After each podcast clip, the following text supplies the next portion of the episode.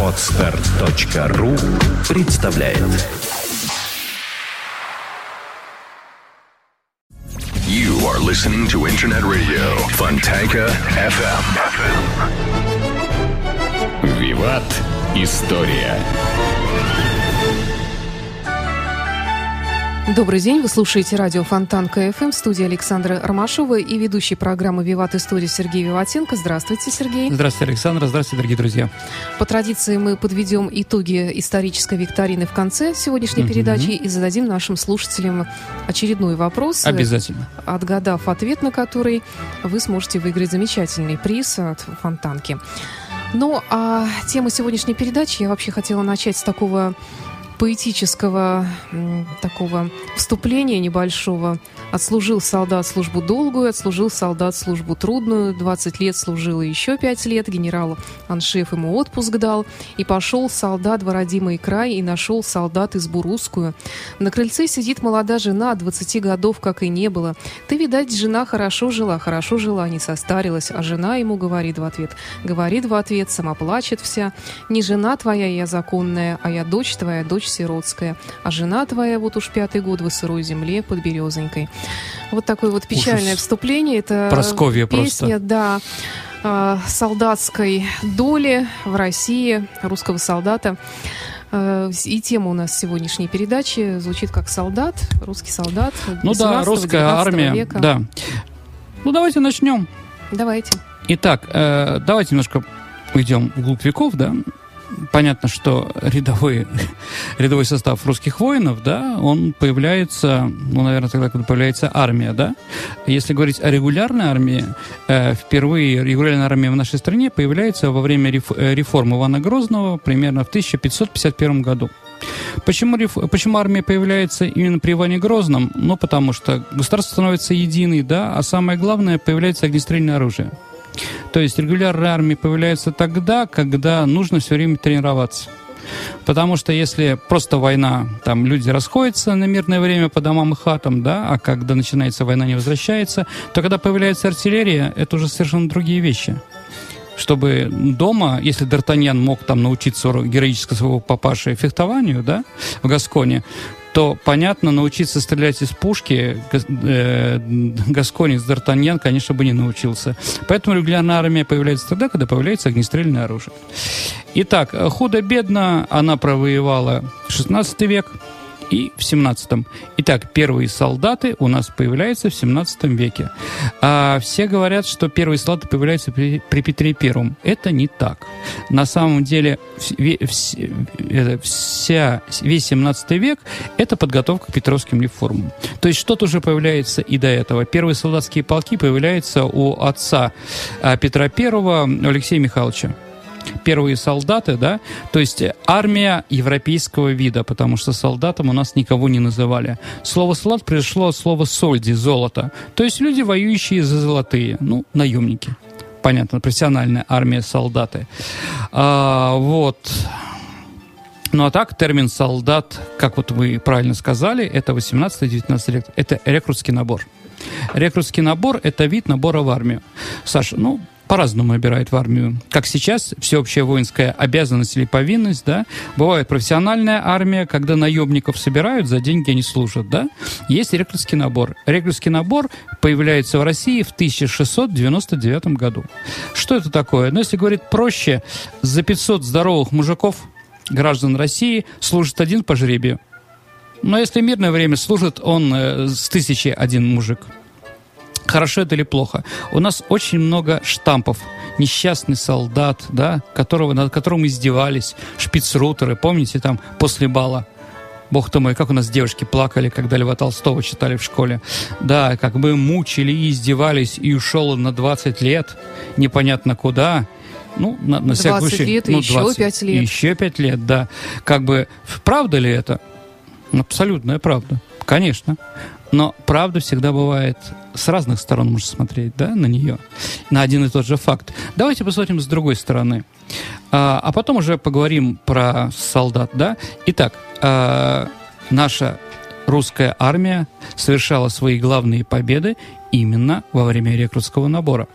Рекрутский набор – это и Полтава, рекрутский набор – это и Александр Васильевич Суворов, рекрутский – это его чудо-богатыри, да, рекрутский набор – это и Михаил Иванович Кутузов, под Бородино, да, или то пандарущиком, кому что нравится, и прочее, прочее, прочее. То есть все, все главные победы наша армия выиграла именно во время рекрутского набора. Ну, плюс еще Великая Отечественная война.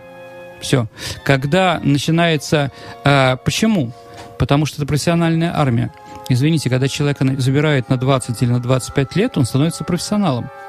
Он учится, э, он учится убивать, учится остаться живым на поле боя, учится нормально реагировать на звуки боя. Поверьте, Саша, звуки боя очень страшные.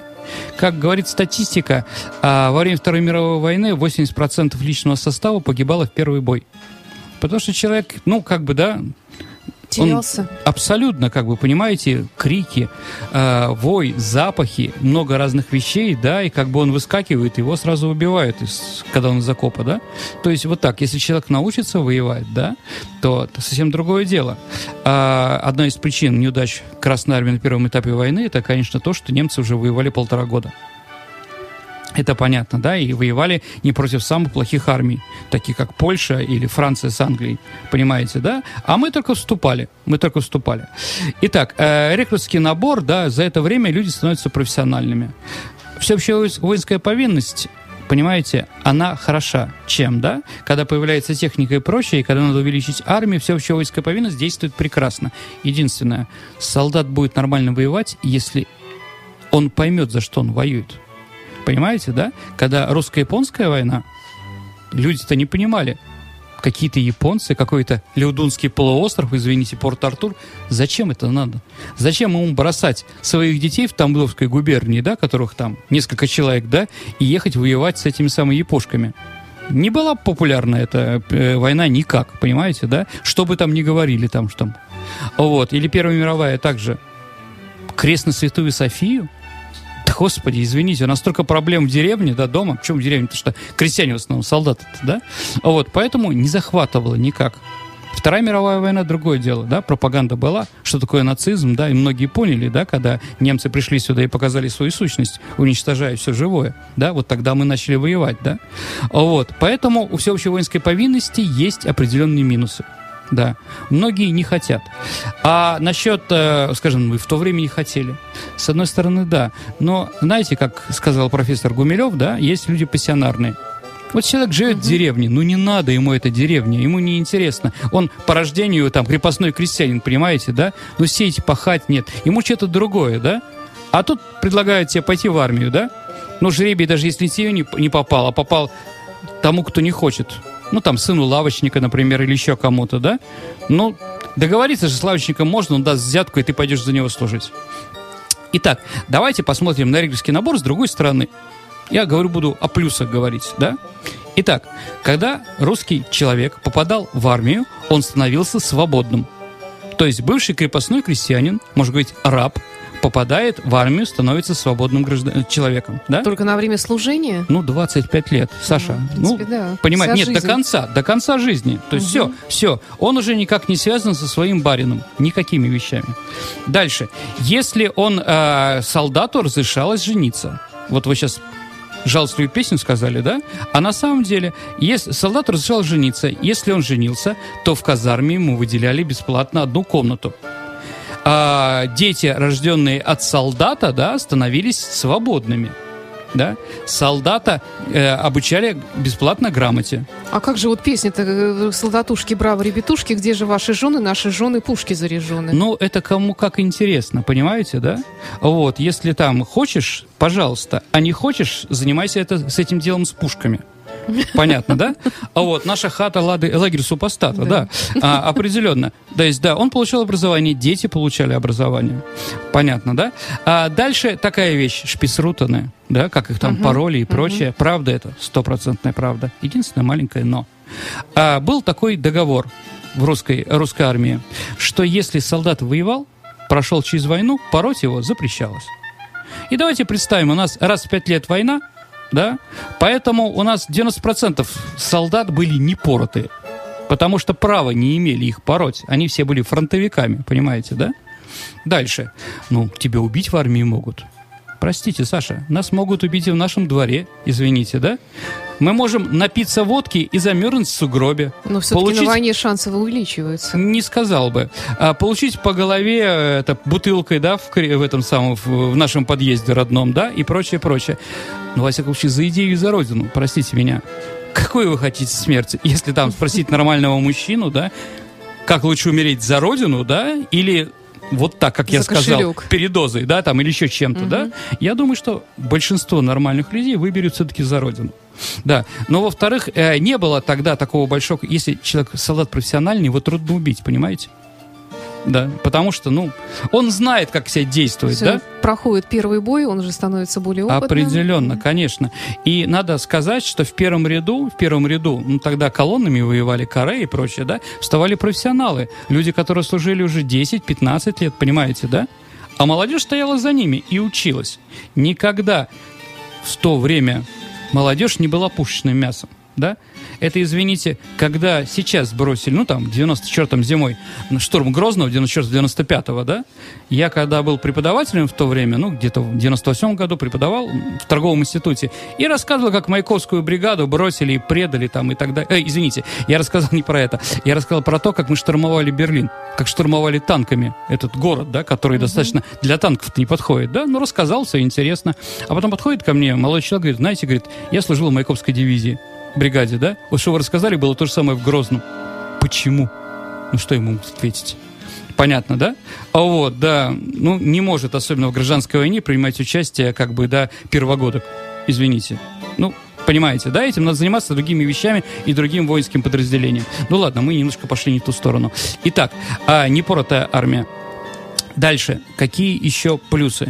А, солдат получал, ну, во-первых, он питался за счет государства, да, одевался за счет государства. Кроме этого, еще получал зарплату.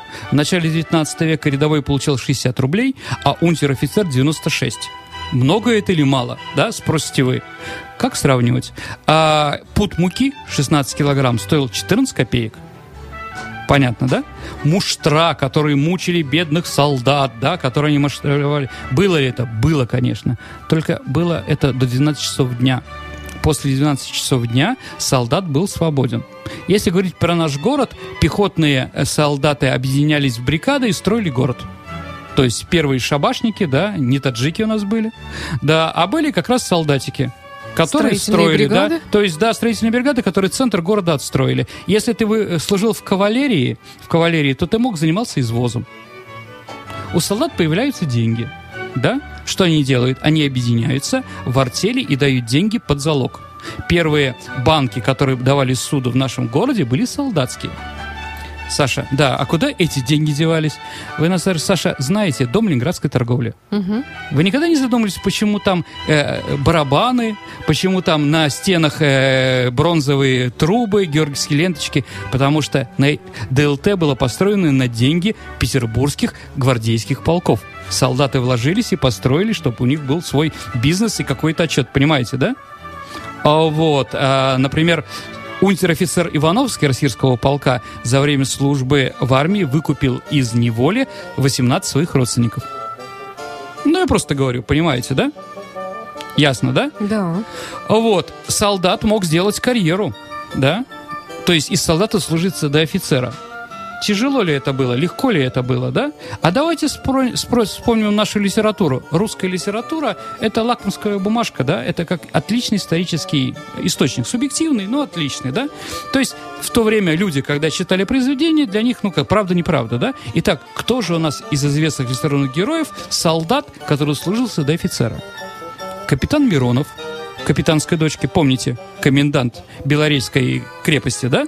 Максим Максимыч, герой нашего времени, капитан Тушин, помните, да? Вот, это люди, которые солдатами ушли в армию и отслужили и стали офицерами. Понятно, да? Или там, я не знаю, там, ну, там, гранатом баскете, дедушка, который делал это, арбузный, это, из арбуза этот самый, господи, как называется этот питье-то?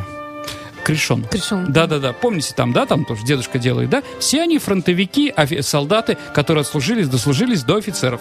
Ну, кто-то даже до генерала там и прочее, да, вот служились, да? Они служились, значит, их дети становятся, а, дворянами, и если даже не до дворян, но они имеют право отдавать своих детей в кадетские корпуса. где их уже воспитывают как офицеров. Это уже другое поколение, понимаете, да? Сын крепостного крестьянина э, Антон Иванович Деникин, да? Его отец заслужился до майора. И многих таких было, очень было много, понимаете, да? То есть это был, же- армия была шансом? э, Конечно. Стать человеком, Социальным да. лифтом. Мгм. Абсолютно. Ну, в Абсолютно. принципе, при социализме до некоторых пор, э, вот на примере Да. своего отца могу сказать, тоже было так. Абсолютно верно. Нет, конечно, человек, извините, из провинции, да, Да. мог спокойно сделать карьеру, если ты талантливый и прочее, да. И действительно, как бы офицер, для офицеров это был прекрасно, кроме спорта там и других каких-то вещей. Все верно. все верно. А, значит, солдаты, а, офицеры в то время, да, как бы, ну, понимаете, да, одно дело гва- ну, гвардия, да, а другое дело простая, простые воинские части, тоже надо понимать, да. Поехать в какой-то гарнизон там, очень далекий, да, как бы сын аристократа практически не мог, да. Швабрин, если помните, да, попал туда вот под Оренбург только из-за из-за дуэли, да, по-другому не посылали. Как бы, да, поручик э, Гвардинского полка там Лермонтов, да, он попал на Кавказ после тоже известных вещей с Бароком Дершаком, да, там как бы, да, и прочее, прочее, прочее. То есть, э, да, конечно, в армии всегда делилась, понятно, на аристократическую часть и на простую, как называли их поручиками от Сахи. Да, но все равно это лифт был прекрасный, да? Абсолютно. Да, конечно, мы понимаем, что если должность где-нибудь в генеральном штабе, какая-нибудь хорошая должность, и на нее претендуют два одинаковых умных офицера, талантливые герои и прочее, да, по интеллектуальному уровню, как Печорин и Максим Максимович, как э, Дубровский и Троекуров, как Тушин и Балконский, да, ничего не будем говорить, кто лучше, кто хуже, да, но всегда понятно, что система выберет своего. Печорина, князя Балконского, да, там, и Кириллу Троекурова, да, А, вот, да, но все равно, все равно шанс был, конечно, сто процентов. А, давайте дальше поговорим, да, о плюсах и минусах армии, да. Ну, извините, если ты попадаешь э, в Петербург, то ты можешь сделать и политическую карьеру. Например, вы знаете, что во время э, пере- военного переворота, а гвардия в 18 веке играла главную роль в переворотах, да, во время переворота, когда преображенцы посадили на престол черь Петрова Елизавету, да, а она всем преображенцам, 150 человек, дала дворянство. Да, то есть все э, бывшие рядовые за день неожиданно стали как бы дворянами, да?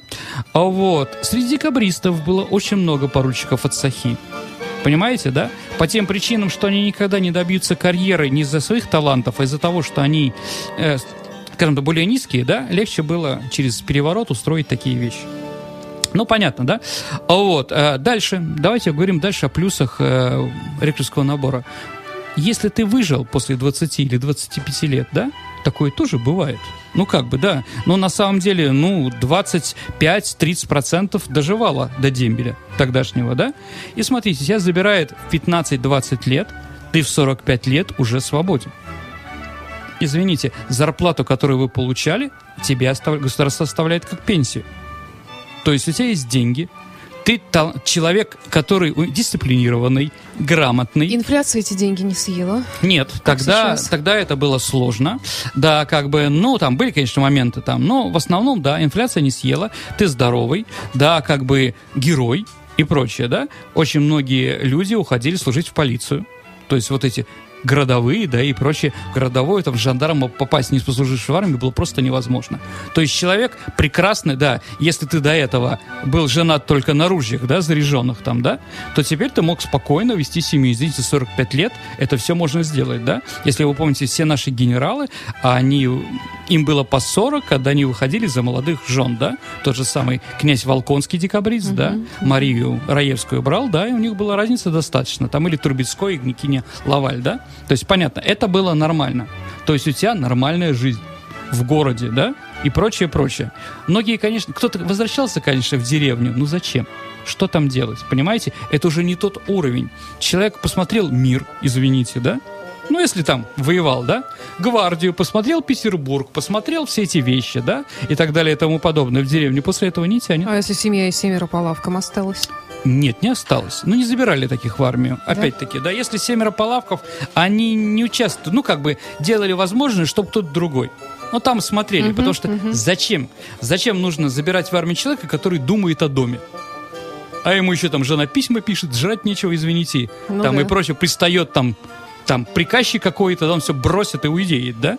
Как, э, как, ну, когда я служил, да, э, знал я одного хорошего сержанта, да, который служил со мной, да, и вот через год ему девушка написала идиотское письмо, да, а в него все три слова не скучай, да, он все бросил, побежал, попал в дисбат, ну, понятно, да? Угу. А вот, я не знаю, как это, это письмо как бы не проиллюстрировали там и дали ему почитать, да?